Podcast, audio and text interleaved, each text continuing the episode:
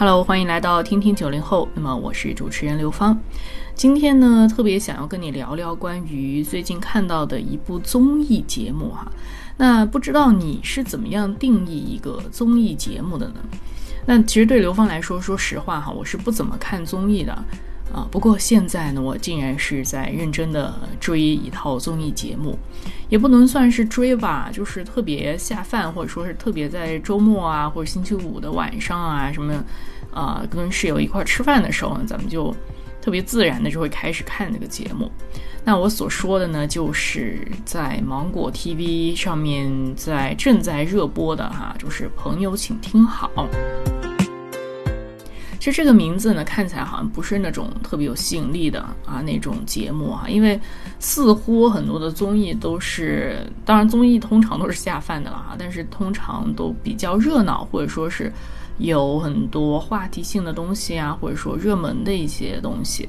那但是呢，原来朋友请听好这个综艺是非常非常的慢，而且呃，怎么说就是很悠闲的一种状态，就是不是那种像跑男啊，或者说快乐大本营啊那种特别活跃的那种状态。虽然说呢，主要的人物也有何炅和谢娜哈两位，但是在朋友请听好里边呢，就是对他们俩哈，就是有另外的一种认识。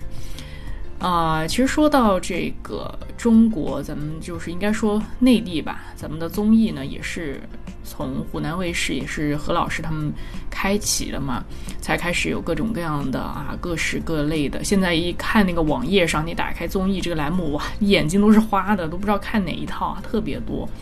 那但是这个呃，朋友请听好呢，就是它反而是一个。怎么说呢？它其实是想以一个综艺节目的形式来呈现一个广播的，嗯，这个内容哈，很难很难描述哈。但如果说你看过的话，大概会知道我在讲什么。也就是说呢，就呃有三个主要的人物哈，就是何炅、谢娜还有易烊千玺啊，他们三位呢是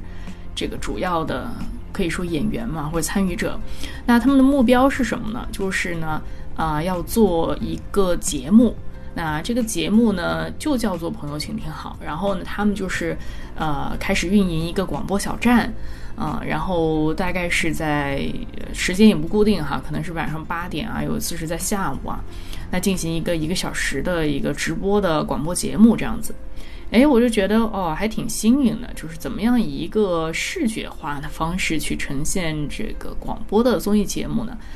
当然，其实呢，这个。啊，我想，如果说是还没有等这个呃综艺节目视频播出的时候呢，大家如果光是听节目，其实是另外一个感觉，因为在这个节目里面哈，除了呃，就是拍下来他们是怎么做这个直播的以外，其实更大的篇幅是在说。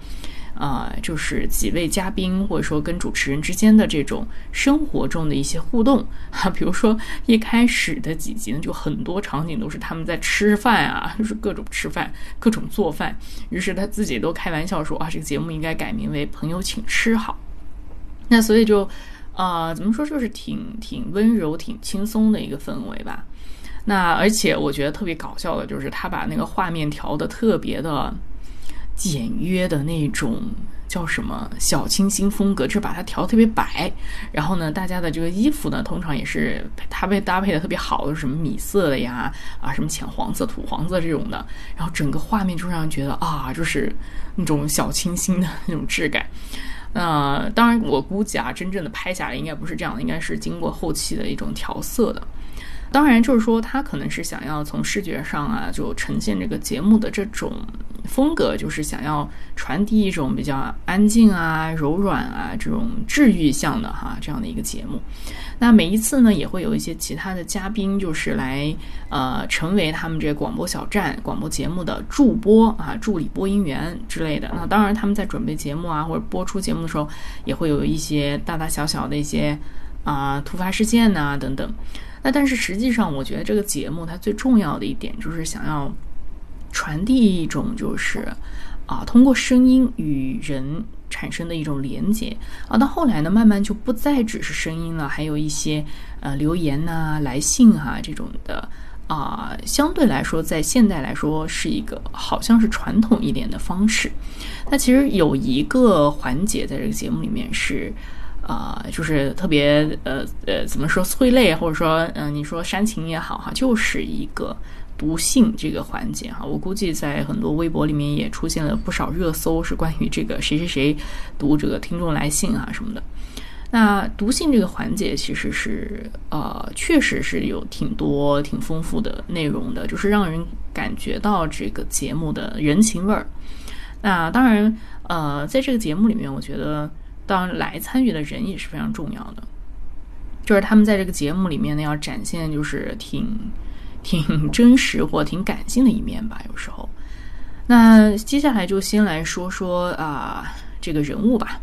那其实我自己嘛，因为不是特别看这种呃热热热播电视剧啊，或者说是综艺节目这种的，所以其实对于很多的明星啊，或者说公众的这个媒体人物，其实并不是特别了解。当然呢，就是关于特别有名的，比如何炅啊、谢娜啊这种是必然会知道的。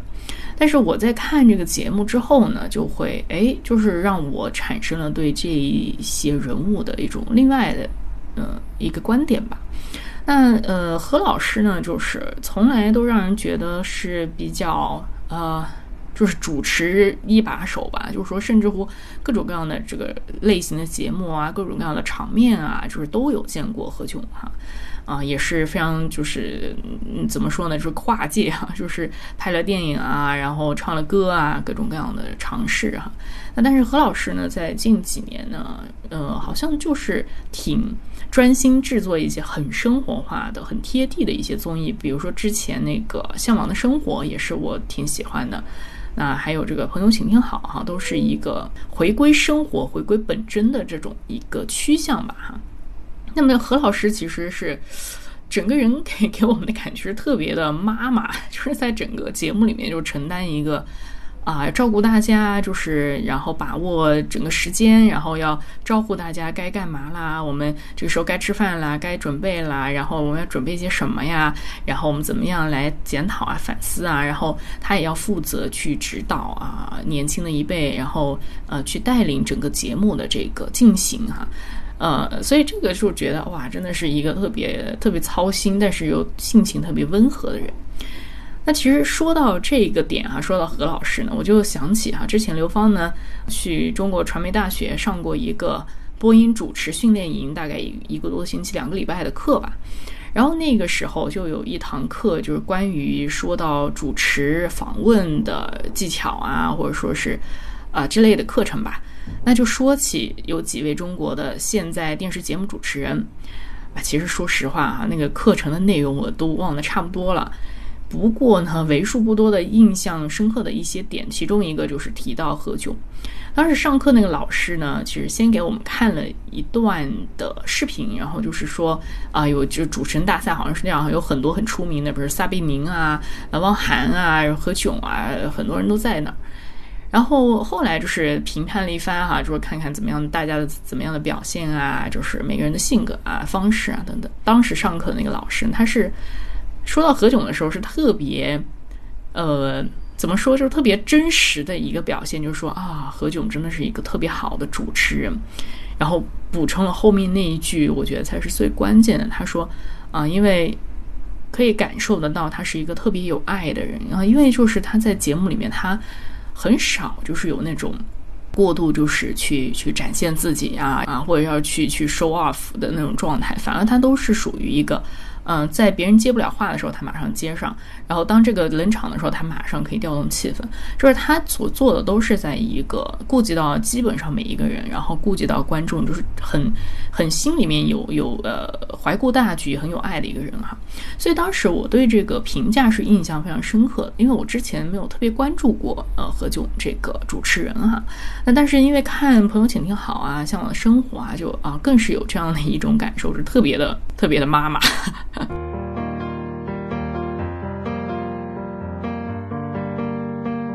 再说这个娜姐哈，就是谢娜。那娜姐呢，就是怎么说？就是我之前就是《快乐大本营》刚刚开始那段时间，不是他们就已经开始特别红嘛？那我那个时候大概十多年前吧，反正很久了哈。那个时候才中学，但那个时候我是不太能够。看这种特别吵的这种综艺的。呃，包括到后面就是甚至大学，我都很基本没怎么看过什么像很火的什么《康熙来了》呀什么的《快乐本营》，当时其实我都基本没有怎么看过，因为我觉得好吵啊，就是而且有时候那种梗就特别尴尬嘛，然后又冷场又尬，反正就是这种状态。那所以一开始哈，我就觉得对现在的印象就是觉得好吵啊，而且那个梗都是哇可冷了，然后就反正就是说可能相对来说，如果就不是那么。呃，喜欢这个主持人吧，可以这样说。那当然呢，因为我不了解嘛，所以也也没有说特别去去再关注啊什么。但是就是在呃，现在这个朋友，请你好，还也是之前有一期的《向往的生活》哈，他和另外忘记是谁了，然后来这个山间小屋，跟何老师还有黄磊他们一块儿就是聊天，也是吃饭做做农活聊天啊这种生活化节目。然后他说到的自己的一些经历的时候，哎，反而就是对这个人呢有另外的一种认识哈，可以说，那娜姐就曾经说到他，他是在家里，就是他原本老家就是山里边，就是四川的山里边，就自己是穷人家的孩子哈，啊，但是嗯，我觉得特别啊，让我让我。并不会感觉到他这么说是在是在啊骗同情啊骗眼泪，因为他是很很爽朗的在讲这样事情，而他而是说就是他讲这件事情其实是为了回应可能有一些的来信啊留言啊什么的，比如说有一个留言他就是说啊什么买房子不买房子啊，或者说是在呃原本老家是小地方啊，然后去到大城市打拼啊什么之类的，那他可能就是结合自己的一些简单的经验去回应了这个这封信。那所以就是后来发现啊，原来谢娜是一个挺就是拿得起、挺放得下的一个人，就是特别大大方方的啊，说明白自己这个背井离乡啊，到大城市闯荡啊等等的这些的经历和感受。嗯，而且我觉得特别特别 佩服他的一点，就是他可以主动承担这个笑点的这个角色、这个任务哈，就是。基本上就是成为全整个广播小站的小伙伴们开涮的对象。说其实他在这个节目里面，应该除了何何老师就是他了嘛，就是两个都是大前辈来的，就领着一一几个小年轻啊。那但是谢娜是那种非常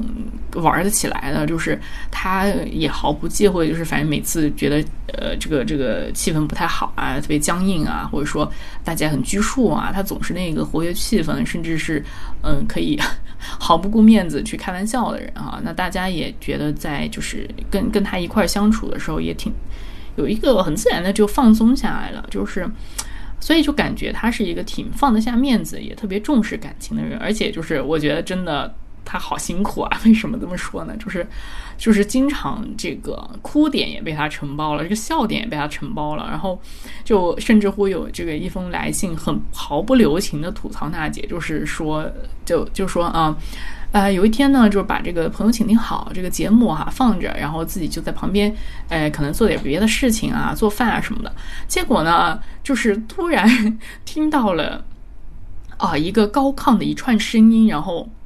他这个这个写信的这个人就说：“我还以为是家里的那个水壶，呃，这个水烧开了，哇，就发出了高亢的声音。结果后来发现，嗯，原来是娜姐的笑声。我就觉得这个这个真的是挺尴尬的。如果说到这个，就是，但是但是娜姐就是非常接纳这件事情，她没有觉得啊，这个完全是在在诋毁他干嘛的。”所以就也也挺有意思的，但是呢，反而就是说这种这种甚至会一种嘲笑的这种开玩笑的这种状态呢，它可以很快就过去哈。但是另外一方面，可能讲到一些很很情感性很浓的一些话题，比如说有一些来信说到啊，可能自己的家人的想念啊，想到什么啊，自己的可能姥姥姥爷啊，或亲人的这种挂念啊，或者说这种可能成长之后对于。这个父母啊，孩子之间的关系的重新反思啊，这类的这问问题的时候，哈，就是娜姐总是那个第一个就 hold 不住要哭的人，然后而且她她是也没有在管，就是这件事情，就是他也会继续一边哭一边去念完这封信，或者一边哭一边完成她手上要做的事情，就会觉得啊，真的是挺坦荡的一个一个状态，一个形象吧，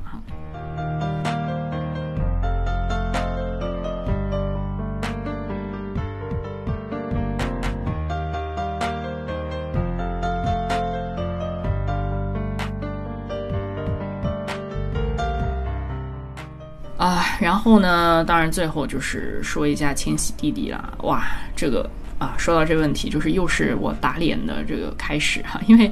嗯，怎么说呢？关于这些，我之前就说了嘛，什么影视明星啊这些东西，我都不是特别了解，但是呢。啊，又是从就是这就是街舞这一个，哎，也是综艺节目。发现我近几年看了好多综艺节目，哎，对，然后呢，就这就是街舞这个这个这个这个硬核街舞的节目呢，关注千玺哈，因为他真的是跳舞蛮厉害。于是乎呢，就加入了这个姐姐粉的行列。那不是说啊，真的是非常那个怎么说，这个这个这个饭圈倒不是这种情况，就是觉得啊，这个这个小孩儿挺厉害的，然后。啊，就就会有时候可能会关注啊，或者是跟人聊一聊这样。那说到这儿哈，我就想起，啊，刘芳之前呢，啊，有一个室友是做编剧的，她还比我大好几岁哈，这个姐姐。然后当时我就觉得特别搞笑的是，这个姐姐嘛，然后就是曾经时不时就会各种给我安利这个千玺弟弟哈，就说哇他真的很棒啊，什么什么什么。但我当时完全没有概念，完全不了解嘛，我就觉得啊，然后在我印象中就是不是吧，你就是传说中的什么亲妈粉、姐姐粉，呃，因为传闻中那个 TFBOYS 有一些这个粉丝挺挺可怕的嘛，所以就是当时我就在想，不是吧，你都多大年纪了，然后人家弟弟的年纪是你的一半吧，就是这种心心。情，然后，然后就啊，还去调侃我这个这个室友哈，呃，他甚至乎就是曾经本来他有一有一部戏是呃希望千玺可以接，但后来就是档期的问题，没没办法，就就很失落哈，他这个戏就就没办法给千玺演啊。那总之啊，这些都是题外话。总之就是说到这个这个千玺弟弟哈，我现在呢真的是打脸真香了。呃，真的要对编剧姐姐说一句，嗯，是我曾经不懂那现在我也跟你是同样的一个阵营呢。那千玺呢，其实真的是让人感觉是一个挺挺努力、挺懂事的孩子啊，而且呢，在承担这个超大的工作量的同时呢，他也是对自己很有要求的，而且呢，都是确实很很优秀的完成各种工作啊。那之前甚至乎我也听一个呃怎么说，就是自己比较喜欢的心理咨询师哈谈起过这个千玺，他就觉得哇他在那么小的年纪就要面临和承担这么多东西，啊，甚至我记得当时他他刚好高考的那一天吧，还参加了一个难度特别高的一个什么音乐类的节目之类的哈。反正就是基本上每一次呈现出来的这个状态都是挺优秀、挺完美的，嗯，包括电影啊、戏剧啊、舞台啊什么越来越多了。现在这些崭露头角的机会，然后我一查呢，还发现哇，竟然是全国第一的成绩考入了这个央戏哈，还还一直保持一个特别懂事、谦和的态度哇，我觉得真的是挺难得的。当然，我我想就是，哎，这非常人能承受啊，就是。就可能大家都觉得哇，他就是简直是当之无愧的流量王啊，或者说是人皆尽知哈，大家评价都很好，怎么怎么样？但是你想，就是作为一个刚刚十十九十九岁的一个小孩儿，呃，二十岁的小孩儿哈，嗯，真的很小啊。就是想想自己十九十二十岁还在干嘛？但是就是对对方来说，他可能已经甚至乎连他在这个节目里面也说过哈，甚至乎他连。回家的时间都很少，就是见自己的家人啊、爸妈的时间都很少，所以这样想想，真的觉得，哎呀，这个年少的时候哈，就是要承担这么多，所以就是，呃，我也不是想说，哎呀，什么别别人的努力啊，就是啊，别人的生活不是这回事，而是有时候就觉得，其实不是每个人都可以承受这些东西的，而且我们我们也不要去好像过度的去去羡慕或者说去。去，当我们去过度的吹捧某件事情的时候，我觉得也是在给对方压力。就是我们就平和的远处关注就好了嘛，不要一拥而上的，对吧？这个挺可怕的。那当然就是啊啊，怎么感觉又跑题了哈？再说回来哈，那说到千玺呢，就是其中在这个节目里面有好几个镜头我都印象挺深刻的，就是其中一一个一个场景呢，就是他们也是在读信哈。那有一封信呢，就是。写给千玺的，他一开始也不知道谁写给他的。那后来呢，打开就是读了一会儿，就发现原来是易烊千玺工作室的这些员工们啊一起写给他的，安排千玺来上《朋友，请听好》这个节目，就是希望他。可以有一点时间休息，因为这个节目呃 几位主持人都表就表达哇还挺挺舒服的，就是整个环境也很好啊，大家可以聊聊天啊，然后又有好吃的呀，然后这个节奏又不会说很快这样。那还有一个就是啊，他的这个团队呢有有说，其实千玺呢也表达过他挺喜欢广播这个这个媒体的啊，所以就也是挺特别的，让他来上了这个节目。嗯，所以在《朋友，请听好》这个节目里面呢，其实人物都特别的，嗯，让人感觉吧，至少让观众感觉是有挺真实和放松的一面的。那所以就是跟综艺这个原本的这个标签挺不一样的，就是通常都是热闹啊、有活力呀这种的标签嘛。那有各种各样的呃任务啊、游戏啊、什么搞怪的、搞笑的剧情啊什么的。啊，但是在这个朋友请听好里边，基本上就没有这些东西啊。那那任务基本就就一个，就是呃要准备一场一个小时的直播的广播节目。那对于就是他们这些媒媒体人来说，哇，这一个任务呃真的不是说非常艰难的哈，就是相对来说可以一个呃更多的时间去准备。那啊，其他的部分都是很生活化的聊天呐，啊，甚至是可能饭后还有点什么小游戏啊 这种的，啊，就就真的是特别像几个朋友围在一块儿，就是有一个小假期这样，然后大家一一块儿吃吃饭啊，聊聊天啊，就这种感觉。然后，然后呢，甚至乎刘芳都会觉得啊，都可以想象出一个场景，就是可能我和。呃，我的一些朋友啊，如果说真的，嗯，比如说出去玩的某一天，是吧？然后咱们这坐坐坐坐在一块儿做做饭，然后吃饭，然后再吃完饭，咱们来开一个这种播客，是吧？就开一个录音，这个就来录一录音，然后聊聊天儿，就这种感觉。嗯，所以就是。我在想，是不是我喜欢这个节目，也是说明啊，我我有一种就是对于这种安静啊，或者说慢啊这种治愈的氛围的一种需求呢？啊，那呃，也也确实，我觉得在看这个节目之后呢，也啊让我重新去思考关于广播节目这样的一个媒体啊，我就觉得哎，这个还挺稀奇的啊，因为在我的眼里呢，我一直觉得啊，广播是一个蛮。蛮传统的一种老式的媒体啊，那实际上，哎，原来它可以一直经久不衰的存留到现在，甚至乎，呃，现在我们以各种各样的网络的播客的形式在继续做着广播、做着声音的媒体啊，确实，声音可能是有一种呃很特别的一种一种能量的吧。那所以，嗯，说到广播节目呢，就也听到了这个主持人他们自己的故事啊，就说到何老师呢，就分享他。中学的时候就很喜欢听广播啊，并且还毛遂自荐去到当地的电台去做节目。那后来呢，他也是一直对广播这个园地就念念不忘啊，一直就是都都有机会就就想去主持节目。然后，但是虽然我就很惊讶的是，何老师他其实原本根本不是读媒体，他是读外语的，就是好像是学什么阿拉伯语的。啊，但是后来却确实就就这样进入了这个媒体的行业，甚至乎现在你看，就是是中国的这个媒体人，就是主电视主持人的一个特别好的一个典范吧。所以有时候我真的觉得哈，这个媒体它是不是一定要哦，好像我们要学一套非常啊 skillful，就是很很很多很多的技能啊、技巧啊、知识啊，在这个里边，有时候我觉得可能并不是这样的，反而是。你你要传达的是什么？你你整个人的经历啊，你的人生啊，你整个人呈现出来是什么？就是你是不是愿意去听别人讲话，并且呢，让别人也愿意听你讲话？我觉得这个是啊，媒体，尤其是像这样就是很生活化的这种声音媒体啊，特别重要的一点啊，所以。这个是挺古老的一种模式，因为人嘛，就是最基本的一种需要哈，就是像，包括像朋友，请你好这个节目里面来信啊，包括他们在节目中这个电话，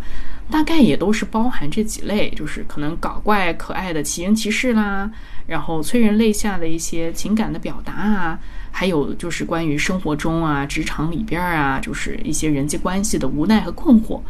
那基本上就是这一些的问题了哈。那其实，在呃各个电台可能都都是大范围都是这几类，然后就发现啊，原来人生之为人啊，人的感情啊，人的生活啊，就即使在这个飞速发展的时代，其实我们内心的很多需求啊，很多表达的这种或呃对表达和被倾听的这种需要哈，啊，其实是没有改变的，甚至乎呢。就是可能在现在越发忙碌的一个节奏之下呢，这种需求，嗯，可能被忽略很久。然后当当突然有一个出口，就比如说像这个节目，这个这个朋友，请听好，这个节目呢，其开头有一句 slogan，就是这样说：有多久没有人认真听你说话？就发现啊，原来这个需求已经被一个快节奏的生活可能。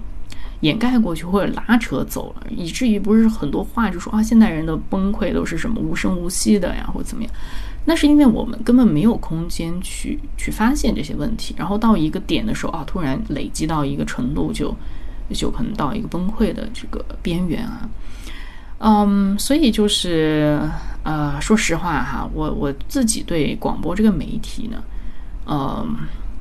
现在来说，可能越来越多去去反思、去想到底是怎么样的一个媒体，或者是怎么样在这个媒体里面传递我自己的感受也好啊，或者怎么样去跟人建立这个连接哈。嗯，其实，在在曾经前好多年，就是曾经的人生中啊，我对广播这个媒体是没有什么特别的感受和理解的啊。虽然说在麦克风前面讲话，可能也好好多年了。那呃，但是说实话，我在曾经的成长中没有什么听广播的这个习惯。那当然自己也有上了很多的课啊，就是培训啊等等。那也一直被教育说啊，广播的实质是一种陪伴。但对我来说，一直是一个一个理性认识，它是一个一个定义啊，这对我来说是一个定义，而不是一种很直观的一种感性的认知。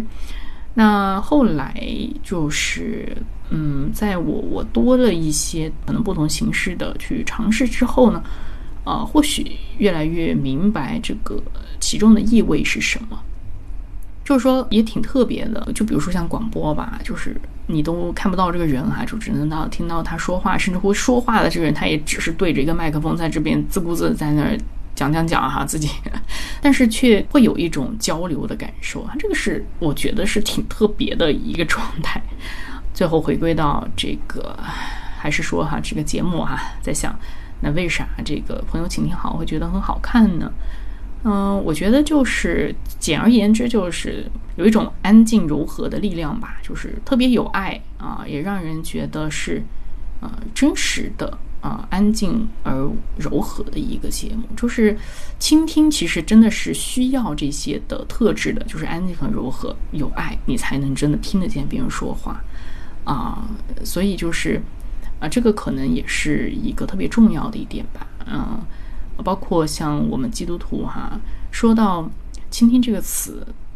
啊，我们通常都是觉得是，哎呀，我们要。呃，彼此相爱啊，彼此倾听好，包容啊，就是在这个肢体之间啊，就是教会弟兄姊妹，就是团契的这个这个弟兄姊妹啊，小伙伴之间。但是实际上还有一个挺重要的，就是呃，当我们和上帝去交流的时候，我们有没有这种啊感觉？就是我们希望就说的方式，我们表达的方式。可以让让神能够听到我，我当然我相信神是能够听到的哈，因为他是知晓我们一切的事情的。但是我们有没有去想要真的啊，那么想要去让神明白我们？另外还有一点就是，我们是不是也停留下来，有一个时间去听到上帝对我们的回应和他想要对我们说的话呢？啊？很多时候，我们发现哈，在我们祷告的时候，都是啊，我们巴拉巴拉讲完了自己要说的，但是就就很快就结束了。但是，嗯，很多时候我们就没有留下一个真的是可以安静下来的时间去去听这个神的回应。甚至乎在我们甚至读圣经的时候，都会有啊非常啊就完成任务的这种状态啊，翻到第几页读完了，然后就可能读了啥也不记得。所以，这种安静而柔和的这种力量，或者这种修炼这种特质，哈，是非常重要的。嗯，所以呢，嗯，也不知道到最后讲了些啥。总之，就是就是关于啊这个声音的交流，关于这个倾听的问题。呃，好的，那这一期就差不多就到这里啦。那么如果你对广播节目或者对于啊什么综艺啊这些东西有什么特别的想法啊、看法啊，也真的欢迎来留言来告诉我。好了那么你现在收听的是天天九零后本期就到这里了我是刘芳咱们下回见。亲爱的你现在走在哪儿？我有些悄悄话想穿过夜色抱你啊。我也有孤单的小尾巴像鱼游过大厦眺望着灯